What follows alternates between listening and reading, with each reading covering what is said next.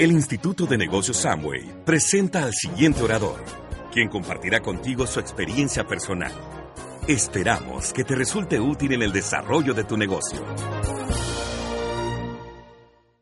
Vamos a comenzar con esta parte, vamos a, comenzar con un poquitico de, la parte técnica del desarrollo del negocio y pues eh, va a comenzar mi esposa a contarles esta parte y pues eh, para mí una de las grandes bendiciones que me ha dado el negocio es mi esposa.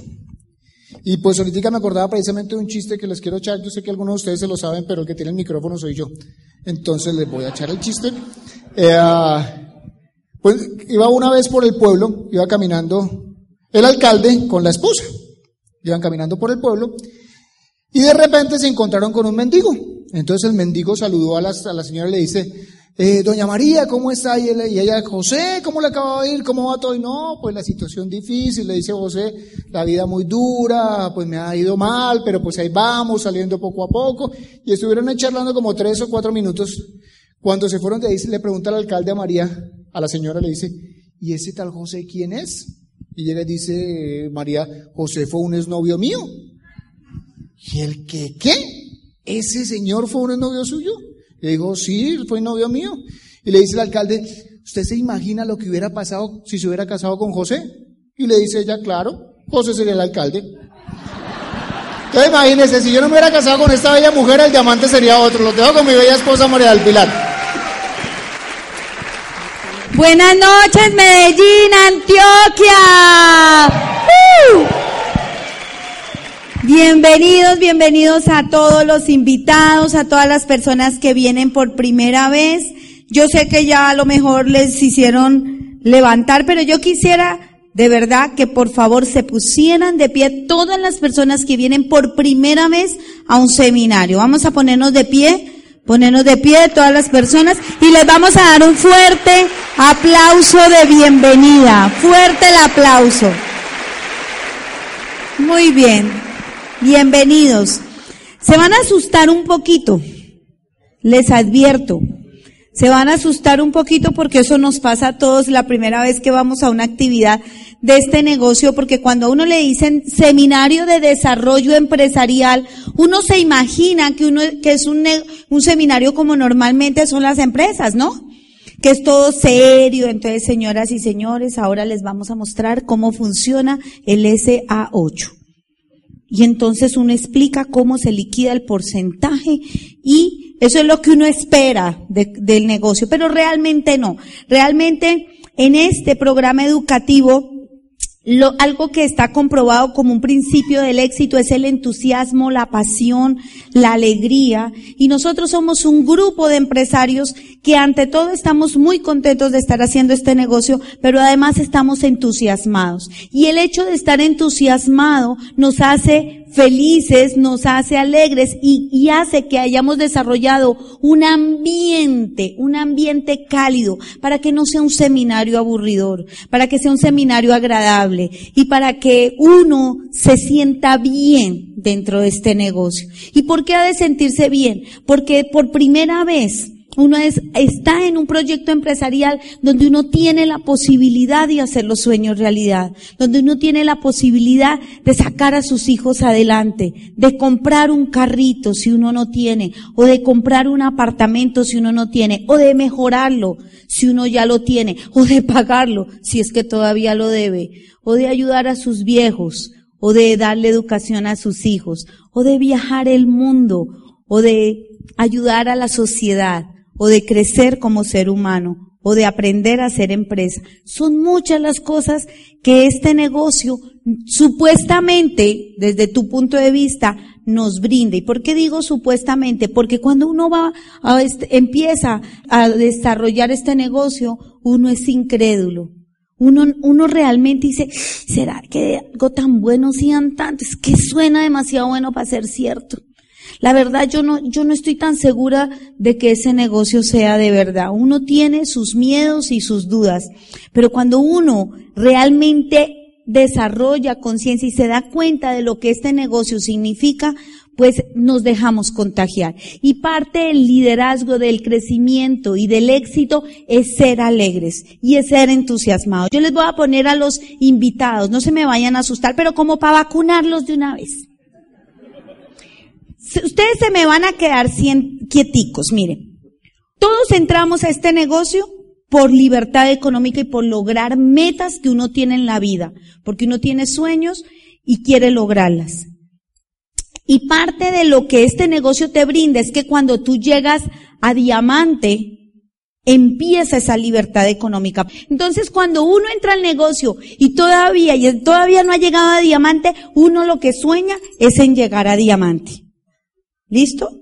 Entonces, si en ese orden de ideas todos queremos llegar a diamantes, nosotros como equipo y como organización tenemos una, una consigna y es que queremos 100 diamantes en, en Antioquia. Entonces, ustedes se van a dar cuenta, esperen, esperen, esperen, los invitados los vamos a vacunar. Ahorita les voy a demostrar de qué hablo cuando, cuando digo que estamos supremamente entusiasmados y que a lo mejor se van a asustar. Entonces les voy a dar el primer susto de una vez, el grandote. Y los, los empresarios saben a qué me refiero. Entonces, los invitados, quieticos, uno, quieticos. Los empresarios, 100 diamantes en Antioquia. Más de uno se me rajo ahorita. Pero la verdad es que uno entra a este negocio por lograr un futuro mejor, por lograr esa casa, por lograr ayudar a sus viejos, por darle, por darle educación a sus hijos. El dinero no da la felicidad, ¿verdad? ¿Están de acuerdo conmigo? Pero lo deja uno a tres cuadras. Lo deja cerquita. Muchas cosas vas a poder solucionar con dinero.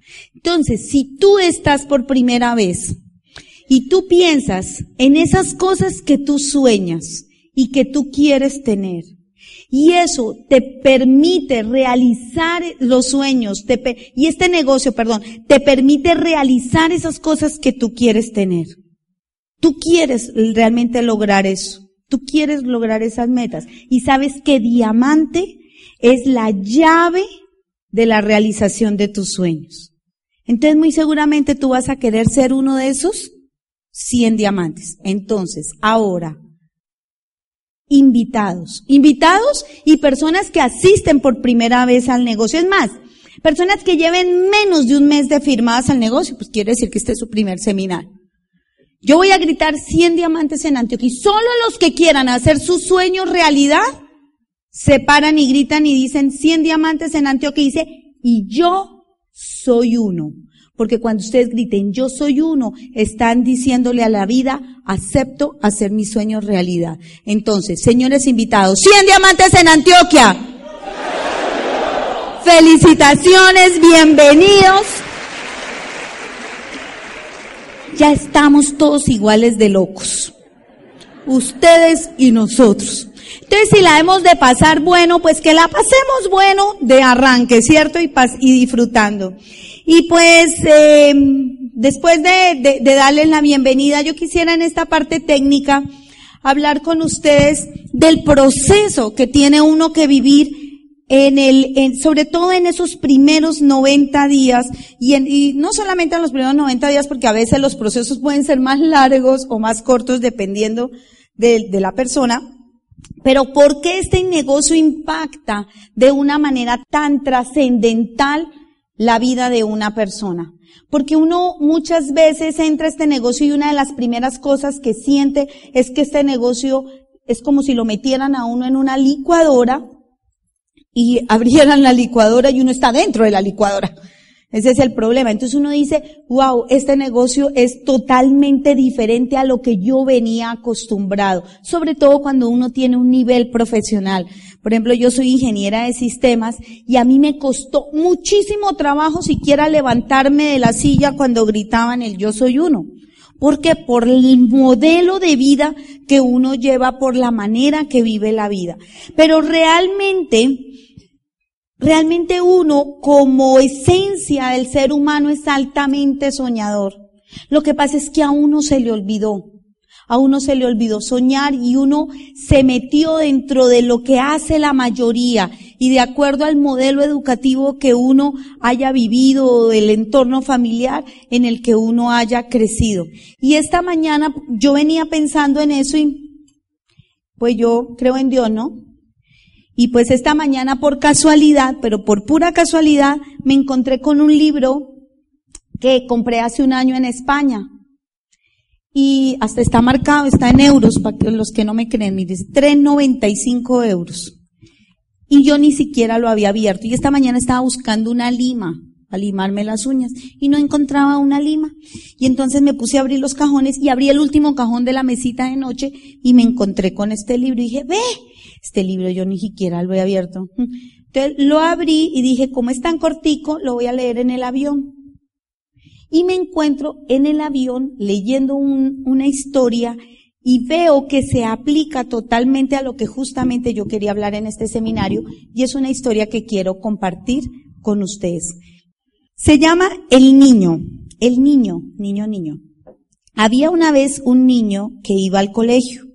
Era un niño muy pequeño y la escuela era muy grande.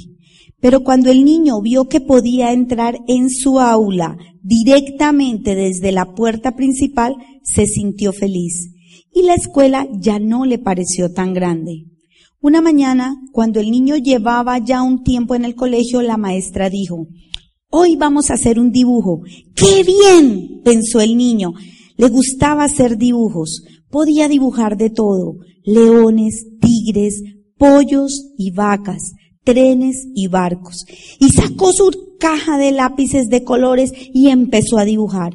Pero la maestra dijo, esperen, no empiecen todavía. El niño esperó a que los demás estuvieran listos. Ahora, dijo la maestra, vamos a hacer flores. ¡Qué bien! pensó el niño. Le gustaba hacer flores. Y empezó a hacer flores lindísimas con sus lápices de colores rojo, anaranjado y azul. Y la maestra dijo, esperen, yo les enseñaré cómo. Y dibujó una flor en la pizarra. Era roja con un tallo verde. Listo, dijo la maestra. Ahora pueden comenzar. El niño miró la flor de la maestra y después miró su propia flor y le gustaba más la suya que la de la maestra. Pero no, no lo dijo. Simplemente dio vuelta a la hoja e hizo la flor como la de la maestra. Era roja y con un tallo verde. Otro día, cuando el niño había abierto la puerta de la clase, él solito, la maestra dijo, hoy vamos a hacer algo en plastilina.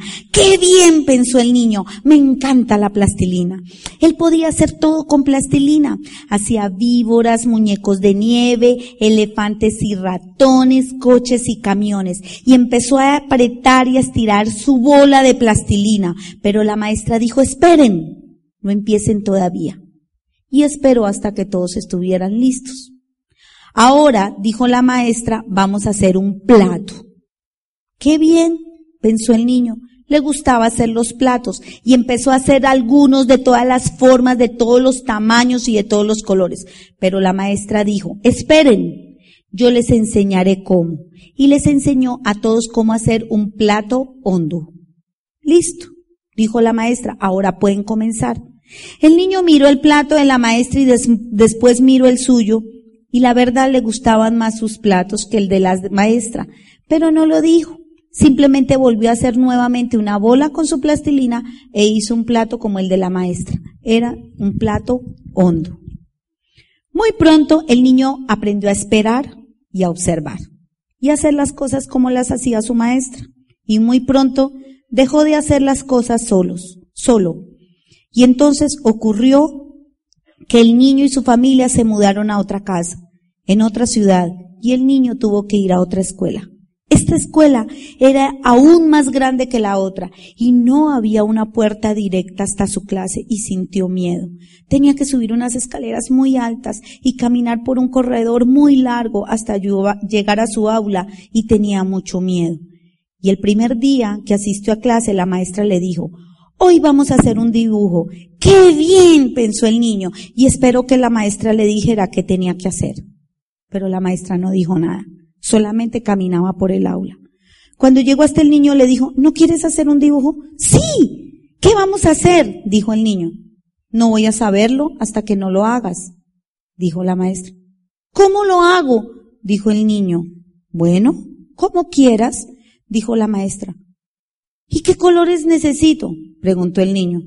Mi amor, cualquier color, lo que tú quieras. Si todos hicieran el mismo dibujo y usaran los mismos colores, ¿cómo sabría yo quién hizo cada cosa y cuál es cuál? No lo sé, dijo el niño, pero sonrió y empezó a hacer flores de color rosado, anaranjado y azul. Y ahora le gustaba su nueva escuela, pese a que no tenía una puerta directa desde afuera.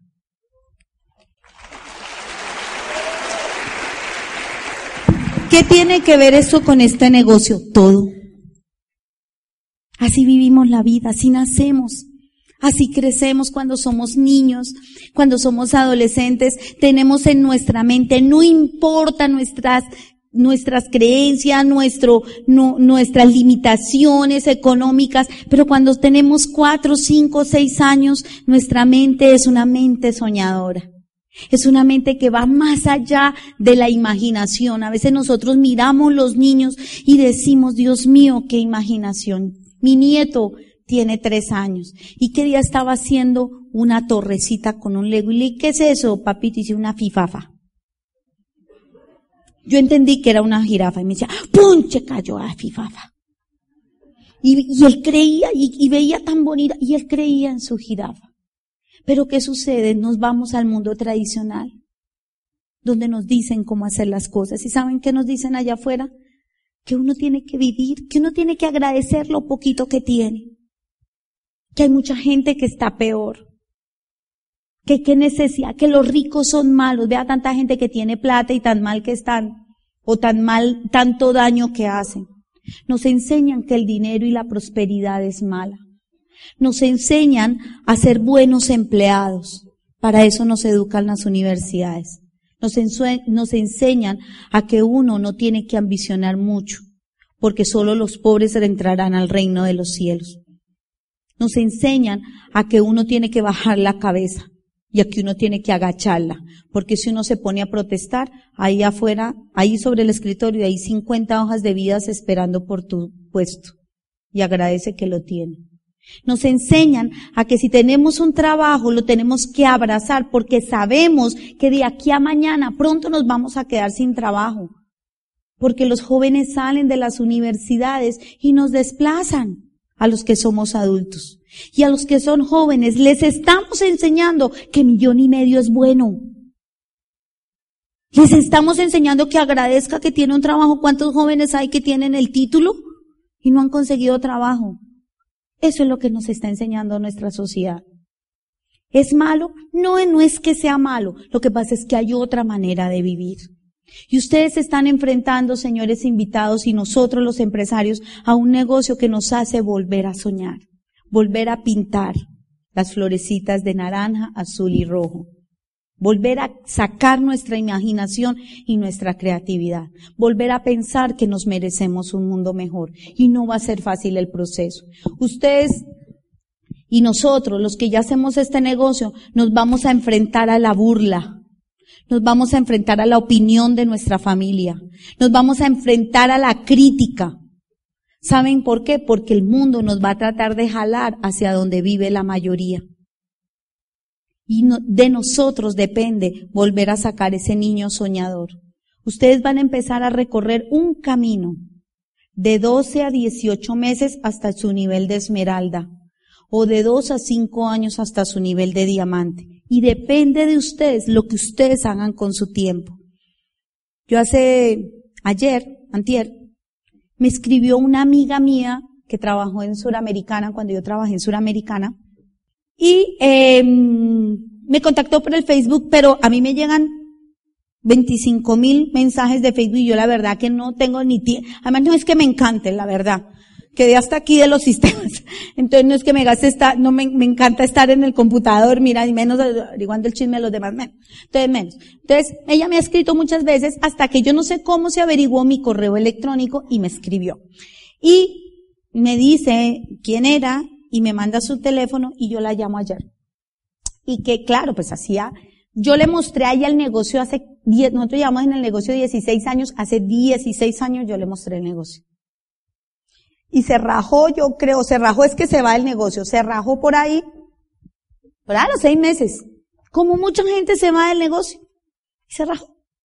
Y, y sus ocupaciones y las mías y todo nos separaron hasta que ella me buscó y ayer yo la llamo. Y la saludo con mucho cariño, la quiero mucho. Entonces le digo, ¿qué es de tu vida? Y me dice, Pili, no estoy tan bien, no estoy tan bien. Eh, eh, he pensado mucho en ti, por eso te busqué tanto.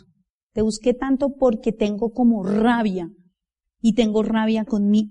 Pero con quien más, con quien más tengo rabia, tengo mucha rabia, pero con quien más tengo rabia es conmigo misma. Y yo, ¿por qué? ¿Tú por qué me estás diciendo eso? Dijo Pili, tú hace 16 años me mostraste este negocio.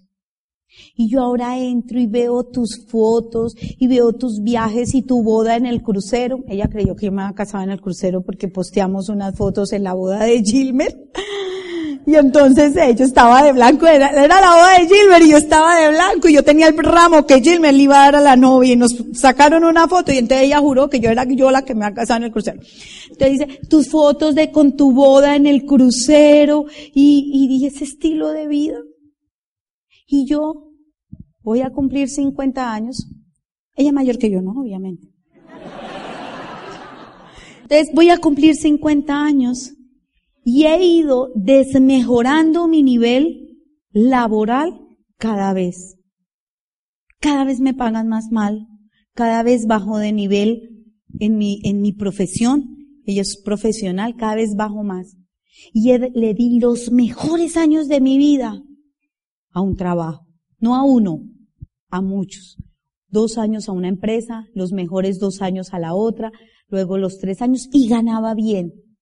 Pero la vida pasó. Y yo no sé por qué en estos días ha llegado a mi memoria algo que tú siempre decías cuando dabas el plan y tantas veces que diste el plan en mi apartamento, que tú decías cinco años pasan como quiera en la vida de todo ser humano mientras Dios no la permita.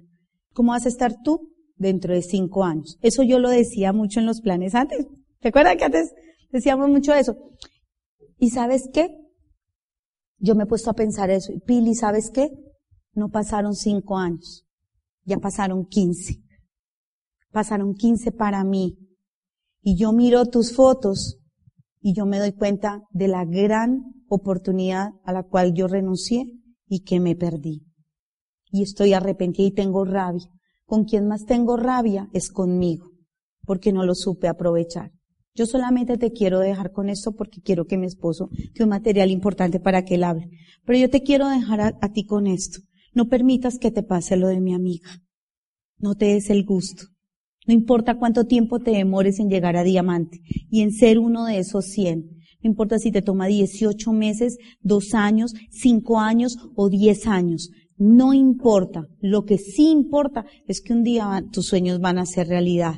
Porque si tú te vas, la posibilidad puede, puede, puede que no, pero puede ser cero. Pero si tú te quedas en este negocio y aguantas el proceso de formación y liderazgo que vas a tener que vivir en este negocio, de aprender a ser empresa, de aprender a pensar diferente, de aprender a tener una mentalidad de éxito, de saber ser un líder, de saber ayudar a otros, de saber soportar los fracasos, de saber soportar las situaciones. Si tú te quedas aquí, tienes posibilidad de hacer tu sueño realidad, porque tarde o temprano vas a llegar diamante. Y no importa cuánto tiempo te demores, porque hoy, ahorita, la próxima semana nos vamos para el Club de Diamantes. Y Brando y Liliana van a ir por primera vez a ese Club de Diamantes. Y sabes qué? Nadie les va a preguntar cuánto se demoraron en llegar. Simplemente allá vamos a estar los viejitos, perdón, los antiguos en, en antigüedad. Y les vamos a decir a ellos bienvenidos al Club de Diamantes, porque lo lograron. Ustedes pueden ser diamantes, los dejo con mi amor Huguito.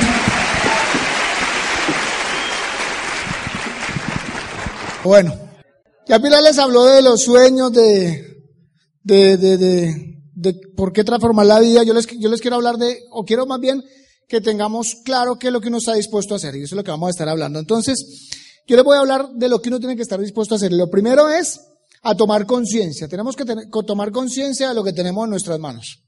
¿En cuánto está el salario mínimo? Yo creo que hagamos un análisis. ¿El salario mínimo en cuánto está? Como 600 mil pesos, ¿cierto? Redondémoslo, redondémoslo, 600 mil pesos. Una persona que sale de la universidad, acaba su carrera universitaria y consigue un, consigue un trabajo, ¿cuánto es el promedio de ingresos que, que se puede estar ganando alguien que sale de la universidad? ¿Millón y medio por ahí? ¿Sí? Pongámosle millón y medio, sí, sí, más o menos. ¿Quién da más? Millón y medio. Bueno, dejámoslo en, un millón y medio. Cinco años de estudio para uno ganarse millón y medio. ¿Sí? Ahora, si quiere mejorar el ingreso, ¿qué tiene que hacer? De pronto es un posgrado, puede ganar para ganar más dinero.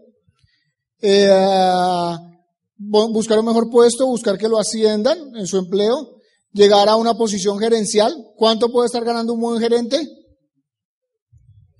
¿10 millones de pesos? ¿Más? ¿Cuánto, Lili? Digamos un gerente de una empresa, una multinacional grande, así, que va a ganar unos 10, 15, 20 millones de pesos, ¿sí? ¿Qué le implica eso?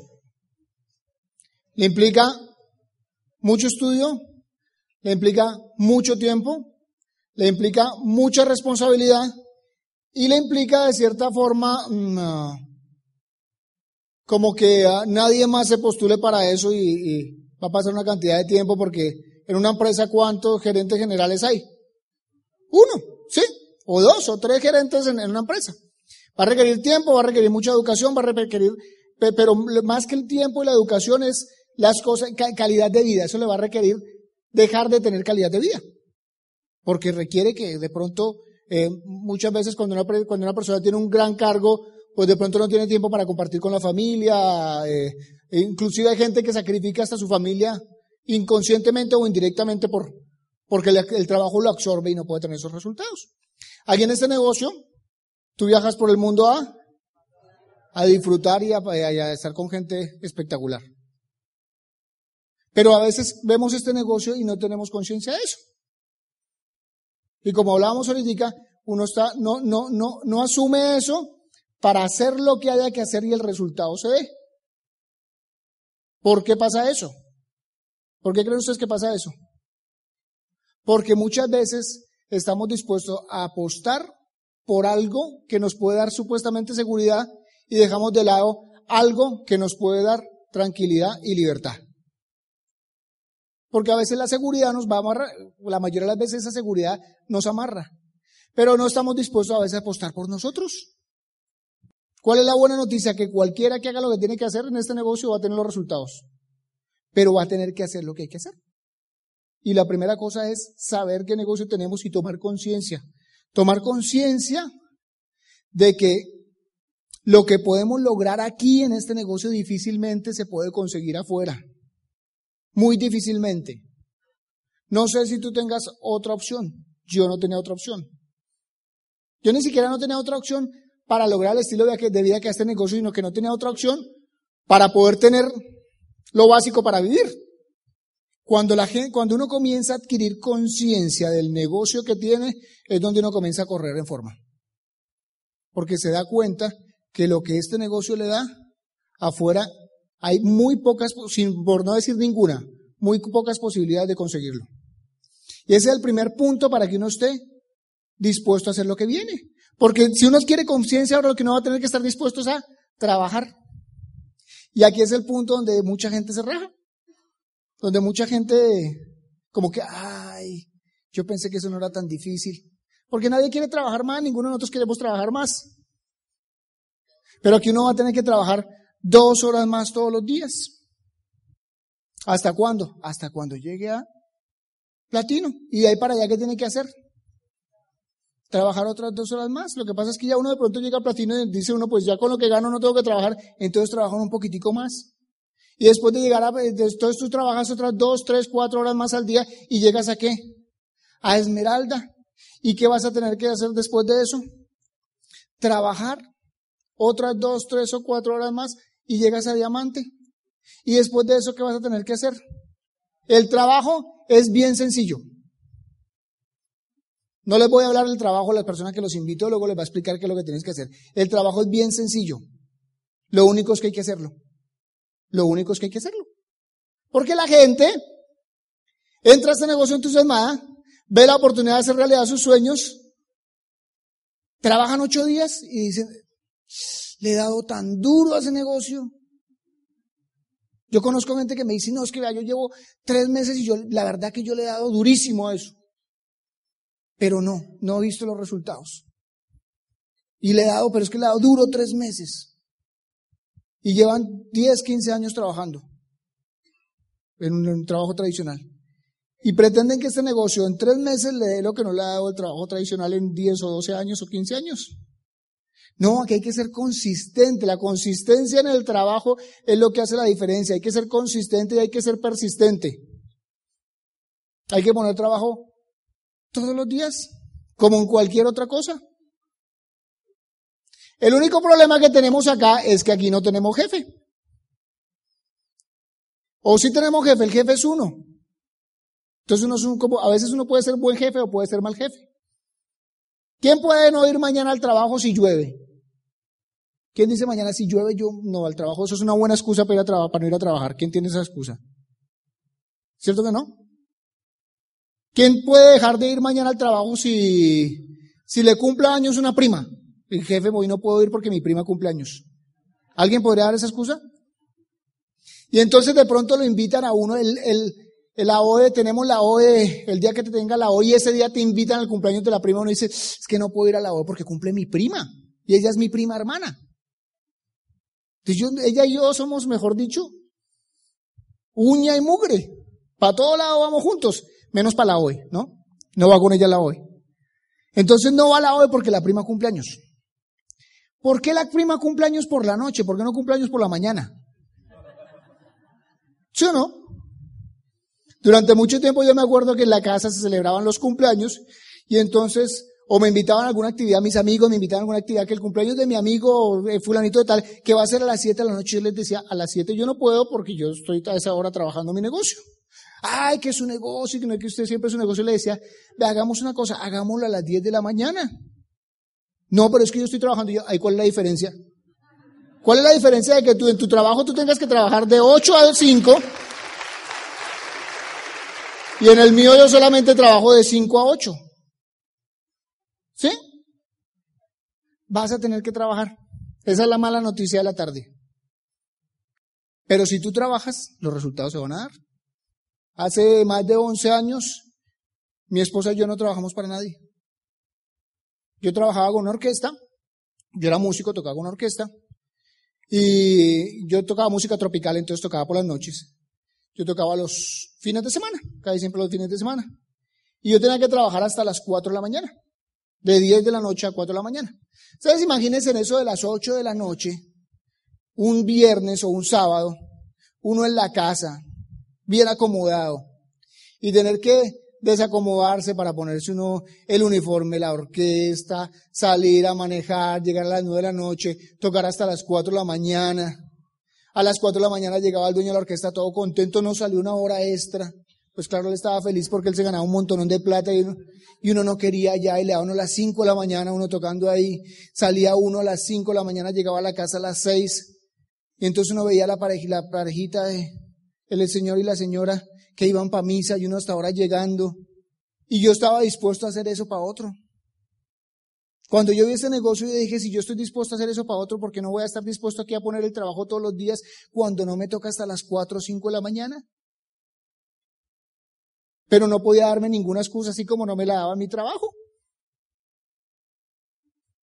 El trabajo es bien sencillo, pero lo vas a tener que poner.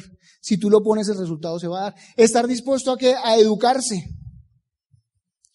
El que va a la universidad porque se quiere hacer profesional y quiere ganarse los 25 millones de pesos, estudia cuánto? 10, 15, 20 años. Hay mucha gente que estudia y estudia y estudia y estudia y estudia y estudia tanto que no le queda tiempo para ganar dinero. Y estudian y estudian y, y aprenden muchas cosas y pueden llegar a tener un buen trabajo, un buen ingreso, pueden montar un buen negocio. Y entramos a este negocio y comenzamos a cuestionar. No ustedes, la gente, gente que yo conozco. Comienza a decir, seminario 25 mil pesos. ¿Quién va a venir por 25 mil? ¿Y eso tan caro? ¿Por qué quién viene? Por 25 mil pesos les tocó a nosotros. Imagina si quieres, si quieres algo mejor, te vas a tener que pagar más. ¿Sí me entiendes? Pero uno cuestiona eso y entonces uno, ahorita tenemos una convención, vamos a tener una convención aquí en Medellín. Vamos a tener una convención en el mes de julio. Vamos a tener oradores espectaculares, oradores de talla internacional. Vamos a tener un evento que tú ni te imaginas que es la convención. Entonces van a comenzar a hablarte de la convención y a promoverte la convención y a decirte de la convención. Y lo, lo que siempre le pasa a uno, porque me pasó a mí, es que uno dice, vea, si usted no me cuenta qué va a pasar en esa convención, yo no voy. Y te van a decir que no te pueden contar que no te pueden explicar. Y te van a insistir y te van a insistir y te van a insistir. No te van a insistir, te van a decir y te van a decir y te van a decir de que es importante que tú vas a la convención. ¿Quién no ha ido a una convención aquí? ¿Quién no ha ido a una convención? Por favor, levante la mano los que no han ido a una convención. Les van a insistir de que vayan a la convención. Y cada vez que lo vean, le dicen, ya tienes tu boleta a la convención y tú vas a decir, pero ¿cuál será el cuento de la convención que me insisten y me insisten en la convención? Y entonces tú de tanta insistidera decides ir a la convención. Y luego de ahí tú sales y dices, con razón que me insistían de ir a la convención. Y ahora yo cómo, cómo hago para explicarle a la gente de que vaya a la convención. Entonces tú comienzas a insistirle para que vaya a la convención, a insistirle para que vaya a la convención, y a insistirle para que vaya a la convención. Y te vas dando cuenta que en el proceso, si no te hubieran insistido, tú hubieras perdido la oportunidad de ver el gran negocio que tenemos en nuestras manos. Hubieras podido perdido la oportunidad de expandir tu visión para que tú sepas que, a qué nos estamos dedicando. Así que lo que yo te deseo es que te insistan. Tantas veces como sea necesario para que tú no te pierdas ese evento. Yo fui a mi primera convención, ¿saben por qué? Porque me insistieron. Mi hermano me insistió que yo fuera a la primera convención. Yo fui a mi primera convención y yo en esa convención, yo, yo fui bien escéptico a esa primera convención, yo no creía en el negocio, pero yo en esa primera convención aumenté mi capacidad de ver lo que teníamos en las manos. Yo no te voy a decir que en esa primera convención yo tomé la decisión de hacerme diamante, pero yo tomé la decisión de hacer este negocio. En esa primera convención que yo fui. Eso, esa primera convención fue en el mes de febrero del año 97. Yo hubiera podido no ir, porque nadie me obligaba. Pero yo tomé la decisión de ir a esa convención. Y lo que me di cuenta en la convención era que si otra gente igual a mí podía tener resultados de este negocio, muchos resultados grandes, yo podía tener algo de resultado de, de acá. Hace 16 años que yo fui a mi primera convención. Y de esos 16 años para acá, yo te podría decir que yo he ido a más de 80 convenciones. Yo les digo en julio vamos a tener cuatro convenciones en Colombia y yo voy a ir a las cuatro. ¿Por qué? Porque ahí está la información que yo necesito para seguir haciendo que mi negocio tenga resultados. Yo los invito a ustedes que apuesten por ustedes. Porque una vez se dice, a ver, uno dice la convención cuesta 160 mil pesos. Cuando uno dice 160 mil pesos, cuando yo escuché la primera vez eso que costaba eso, yo dije, 160 mil pesos, luego yo comencé a hacer una reflexión y yo decía, uy, no, es que eso es mucha plata, 160 mil pesos. Pero luego me puse a analizar y yo, yo, lo que me di cuenta era que yo estaba diciendo, uy, no, 160 mil pesos invertidos en Hugo, eso es una pérdida. ¿Sí me entiendes? Entonces comencé a darme cuenta de que yo no estaba apostando por mí, que yo pensaba que iba a perder ese dinero. Pero me di el lujo de apostar por mí. Cuando yo iba a un seminario como estos, igual a este evento, a ustedes les costó 25 mil por el seminario. A mí me costaba, hace 16 años me costaba un seminario 103 mil pesos. 103 mil. ¿Por qué? Yo trabajaba en un restaurante a las afueras de Bogotá, yo tocaba con una orquesta a las afueras de Bogotá, todos los sábados y los domingos. Los seminarios se hacían sábado por la tarde, domingo por la tarde. Yo me ganaba 90 mil pesos en el restaurante o sea que no podía ir, mandaba a alguien que me reemplazara, no me entraban los 90 mil, y aparte de eso pagaba 13 mil por la boleta en ese tiempo, a mí me costaba un seminario 103 mil pesos. Yo hubiera podido no ir al seminario y pues me ganaba 90 mil pesos, pero yo, yo lo que estaba viendo era mi futuro, no lo que me representaba en ese momento, sino lo que podía obtener de este negocio. Tenemos dos meses para la convención. Saca el dinero de tu negocio. Pregúntale a la persona que te invitó, ¿cómo puedo hacer yo para ganar dinero con esto y que la boleta me salga gratis? Pero mi recomendación es a que tú apuestes por ti, que, es, que vayas a los eventos, que escuches los audios, escuches audios de gente que tiene resultados, que lea los libros. Léete los libros. ¿A quién no le gusta leer aquí? A mí no me gusta leer. A mí no, me gustaba leer cuando comencé. ¿A quién no le gusta leer? Varias personas les gusta leer. Yo me acuerdo cuando yo comencé y para mí eso fue como lo más terrible porque yo nunca me había leído un libro. Yo no, yo en la universidad, yo en el colegio, yo, yo me conseguía los, ¿cómo le dicen acá? Yo me conseguía los resúmenes de los libros. Entonces yo no me leía libros. Pero yo me hice, mi hermano que me presentó el negocio, llegué y le dije, uy, me toca leer. Y mi hermano me dijo, no, no le toca leer. ¿Usted quiere llegar a diamante? Me preguntó mi hermano. Yo le dije, uy, sí, yo quiero llegar a diamante. Me dijo, ah, entonces sí le toca leer. Entonces, yo dije, ¿yo cómo hago para leer? Porque a mí me daba terror. Entonces, cuando uno no le gusta leer, ¿qué es lo que uno hace? Uno abre un libro y mira cuántas páginas tiene, ¿no?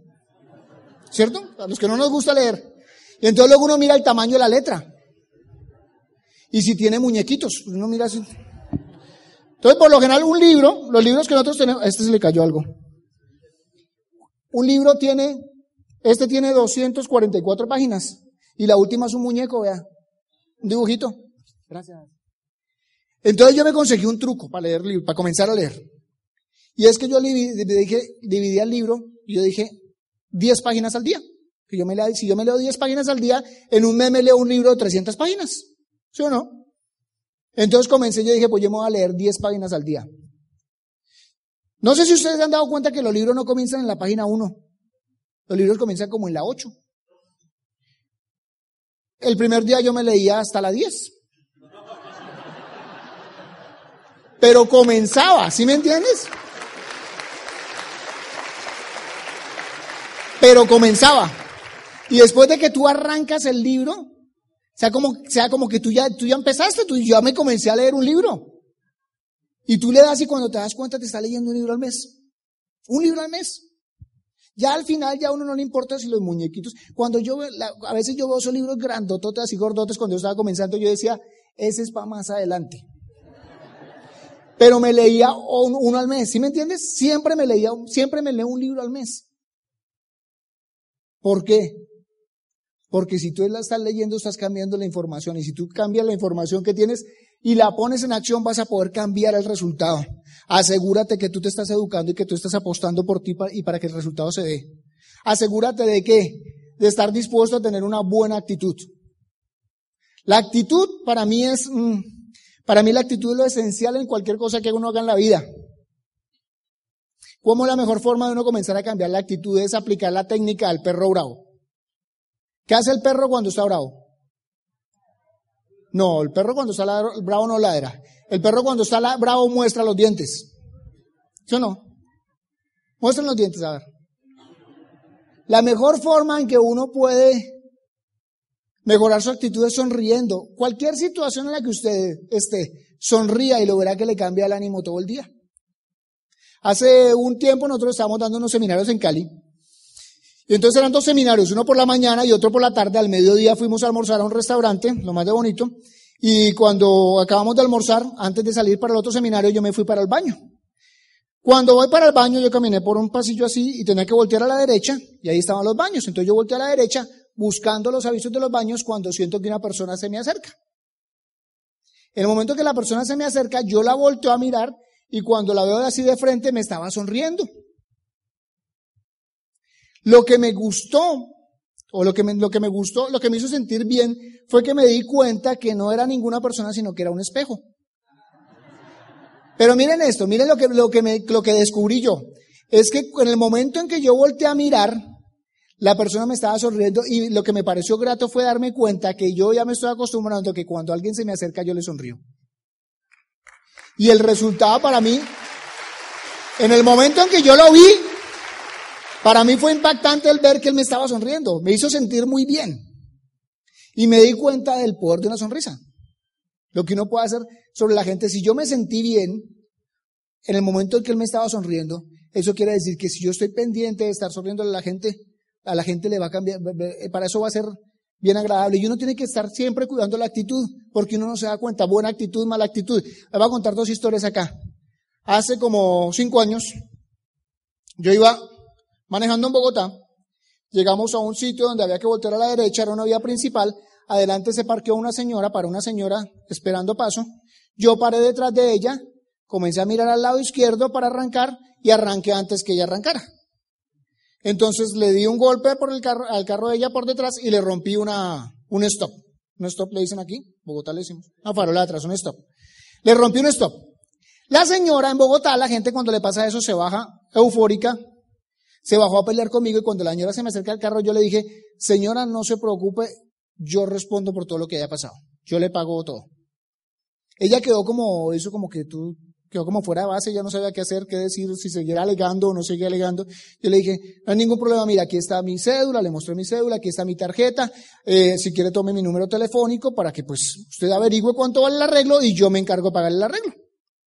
La señora pues como que tomó mi teléfono, me llamó, se aseguró de que fuera eh, mi número y entonces yo le dije, averiguo su repuesto y mañana si quiere va a mi casa y yo le doy el dinero. La señora al otro día efectivamente me llamó, lo más de cortés y todo eso, don ¿cómo le acabo? Yo, muy bien, ¿usted cómo ha estado? No, ya averigué el repuesto. Le dije, ah, perfecto, venga para la casa y le doy el dinero. La señora llegó a mi casa por el dinero, comencé a hablar con ella e hizo la pregunta que nunca debía hacer. La señora preguntó, ¿y usted qué hace? Porque pues me imagino que para ella era raro que una persona... Entonces le conté el negocio y no le pagué el repuesto se llevó productos. O sea que el repuesto me salió un 30% más barato de lo que me hubiera costado. Pero eso por qué fue? ¿Eso por qué fue? Por la actitud nomás. Yo me hubiera puesto a pelear con ella. Lo que hacía antes y hubiera peleado con ella, entonces hubiera llegado la policía, le hubieran puesto un parte a ella, le hubieran puesto un parte a mí, se me hubiera dañado el día, me hubieran citado en un juzgado, hubiéramos hecho una cantidad de cosas, me hubiera tocado pagarle el repuesto sin descuento. ¿Sí me entiendes? Todo por la actitud. La actitud hay que vigilarla constantemente porque uno no sabe qué pueda pasar con la actitud. El año pasado estuvimos, eh, hicimos el Club de Diamantes y fuimos a Barcelona. Después de Barcelona nos fuimos con Edgar y Lucy, con Jairo y Lili, con Alejandro y Maribel para Ámsterdam. Estuvimos ahí unos días. Luego de ahí nos fuimos para, para París. Estuvimos ahí también unos días en París hasta el, eh, hasta el, el 30, el último de mayo estuvimos en París. Entonces allá en París hicimos el cierre, eh, nos sentamos en una mesa, destapamos una botellita de vino francés y nos sentamos Jairo, Edgar y yo a hacer el cierre.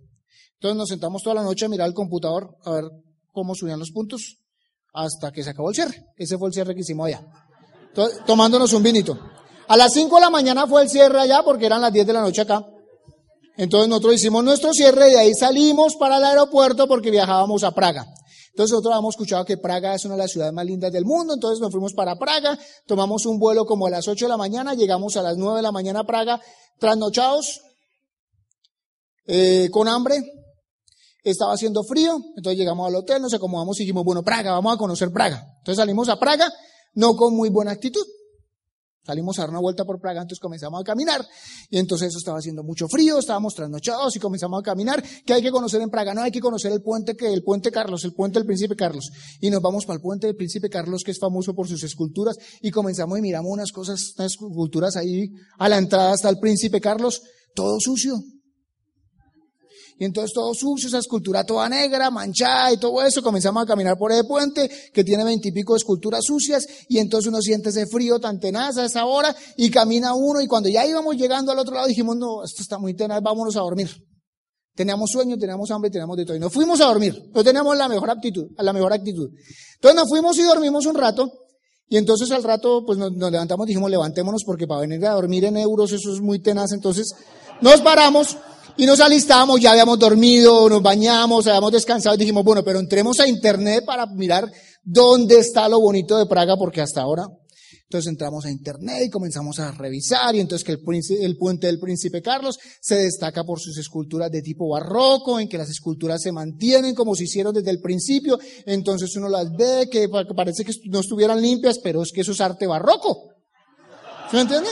Entonces ya comienza uno a aprender cosas, arte barroco. Entonces salimos Praga, Praga, vamos para Praga, Praga. El príncipe, ay, las estructuras barrocas, ya sabíamos de arte y todo eso, y comenzamos a mirar, y comenzamos a caminar, y llegamos al punto donde hemos llegado la vez pasada. por la mañana, pero caminamos 10 metros más. Y cuando caminamos esos 10 metros más, vemos la ciudad antigua de Praga con esos castillos y vemos el escudo de los, eh, ¿cómo llaman eso? De los, de los caballeros y la bandera esa que uno ve por la televisión roja con amarillo que tiene el escudo de los caballeros. Qué ciudad tan impresionante. ¿Tú te imaginas donde nosotros no hubiéramos tenido sino la mañana para visitar Praga? Con esa actitud no hubiéramos podido conocer esa, esa maravilla. Por eso es que uno tiene que estar cuidando la actitud. Siempre, porque uno no sabe qué pueda pasar. Uno no sabe quién no pueda estar viendo. ¿Sí me entiendes? Cuando uno llama a los operadores celulares, se le baja a uno la actitud. Cuando baja a hacer un reclamo o algo así, o llama a una empresa de servicios públicos, se le puede uno afectar la actitud. Pero uno no sabe si es que el que está al otro lado es un empresario de Amway. ¿Sí me entiendes? Entonces uno tiene, siempre tiene que estar cuidando la actitud, porque para mí la actitud lo es todo. Estar dispuesto a qué? A dejarse ayudar. Estar dispuesto a dejarse ayudar. Yo entré a este negocio y yo era un director de orquesta. Yo dirigía una orquesta. ¿Por qué dirigía la orquesta? Yo dirigía la orquesta porque me aseguré de que yo fuera el mejor de todos los que estaban ahí. Entonces yo por eso dirigía la orquesta. Entonces yo entré aquí con estatus. Y entonces uno entra aquí con estatus del negocio. Y entonces cuando yo, cuando yo conocí el negocio al principio, yo me fijé en el jabón. Y entonces, como yo unos, como me fijé mucho el jabón, el jabón se me entró por los ojos. ¿Y qué pasa cuando uno le entra jabón en los ojos? Que uno no ve nada más. Yo solamente vi el jabón porque yo era un director de orquesta. Entonces, ¿eso qué pasó? ¿Qué, qué hizo eso? Que se demorara seis meses en salirse el, el, el jabón de los ojos y yo perdí seis meses en este negocio. Yo entré en negocio en agosto del 96 y hasta febrero del 97 fue que arranqué a hacer este negocio. ¿Por qué en febrero del 97 arranqué a hacer el negocio? Porque fui a mi primera convención. Por eso es que le van a insistir a usted que vaya a su primera convención. Pero a partir de ese momento de que yo voy a mi primera convención, yo estuve dispuesto a dejarme ayudar. ¿Cuál fue una de las ventajas? Que la que me iba a ayudar era Pili. Ahí yo conocí a mi esposa a la que era, bueno, pues la que es mi esposa ahora, porque nosotros no conocíamos. Pero tomé la decisión de dejarme ayudar. Tomé la decisión de que cualquier decisión, valga la redundancia que yo fuera a tomar en este negocio, yo la iba a consultar con mi equipo de apoyo. Algo que entendí rápido, bueno, rápido cuando arranqué, era que mi equipo de apoyo quería lo mejor para mí. Uno. Dos, que contaba con un equipo de apoyo seccional como, como todos y cada uno de ustedes cuentan acá que contaba con un equipo de gente leal, de gente comprometida con este negocio, de gente que estaba dispuesta a ayudarme para que mi resultado se diera. Y este es uno de los, de los puntos a mí más, para mí más fundamentales en este negocio. El equipo de apoyo. Mi equipo de apoyo podría, eh, a mí me podría, mi, mi, grupo podría desaparecer, pero mientras yo tenga el equipo de apoyo que yo tengo, yo volvería a levantar este negocio las veces que fuera. ¿Por qué? Porque ellos tuvieron la valentía, por decirlo así, de apostar por la gente de Colombia 16, 17 años atrás cuando aquí no había nada. Y ellos estuvieron dispuestos a venir y venir y venir y venir y venir, invertir dinero de su bolsillo para que el negocio se arrancara aquí en Colombia. Y gracias a, ellos, a, todo mi equipo de apoyo, que voy a hablar en la segunda parte de ellos, les voy a mostrar fotos de ellos, gracias a que ellos se tomaron ese tiempo para venir acá, nosotros podemos vivir de ese negocio y mucha gente aquí en Colombia vive de este negocio. Y muchos de ustedes más adelante van a ser, van a, van a, los que toman la decisión de hacer esto en serio van a tener negocios que van a afectar no solamente su familia, sino todo su entorno. Y mucha gente alrededor que va a cambiar su vida gracias a eso. El secreto de esto está que uno esté dispuesto a dejarse ayudar, estar dispuesto a que a ver por los ojos de su offline. A ver por los ojos de su offline. Yo, yo había muchas veces que yo como que no veía que el resultado se diera. Pero yo hablaba con mi equipo de apoyo y ellos veían algo que yo no veía. ¿Ustedes qué creen? ¿Quién cree que puede ver más lejos? ¿Un enano o un gigante? ¿Y qué tal si el enano se sube en los hombros del gigante? Va a, poder mucho, va, a poder ver, va a poder ver mucho más lejos. Y eso es lo que pasa cuando tú ves por los ojos de tu doble. Es como si tú te subieras en los, en los hombros de un gigante. Vas a poder divisar lo que hay más allá. Porque uno muchas veces uno como que, no contesten, pero ¿quién de ustedes dice, es que como que a mí es el único que me pasa esto? A mí es el único que como que yo le doy y le doy y le doy y le doy y le doy y no funciona. Muchas veces yo decía, pero es que yo le doy y le doy y yo hago todo lo que me dicen y yo le doy y le doy y no funciona. Y yo llamaba a mi equipo de apoyo y llamaba a mi diamante, a Fernán Fábrica, y le decía, Fernán, es que yo le doy y le doy y le doy y no funciona. Y Fernán me decía, no te preocupes, todo va a salir bien, no te preocupes, mira, vas por el buen camino. Síguele dándole, dándole dándole dándole y lo verás que va a funcionar. Y entonces, ¿qué hacíamos nosotros? Le seguíamos dándole y dándole hasta que funcionaba. Porque ellos veían algo que nosotros no veíamos. Ellos ya habían pasado por el proceso, ellos ya, ¿qué creen que les había pasado a ellos? Que ellos le habían dado y le habían dado y le habían dado y le habían dado hasta que les funcionó. Entonces cuando yo lo llamaba y le contaba ciertas cosas, eran cosas que ya le habían pasado a él. Y si él no sabía qué hacía, llamaba, llamaba a Tato y le decía, oiga, Hugo está que le da y le da y le da y no funciona.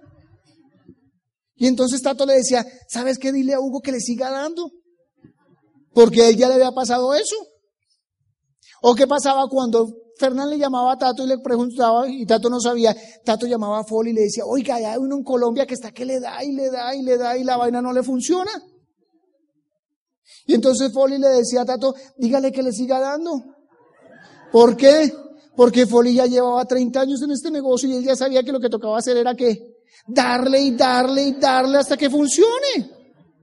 Por eso, si tú estás dándole y dándole y dándole y dándole y no funciona, déjate ayudar.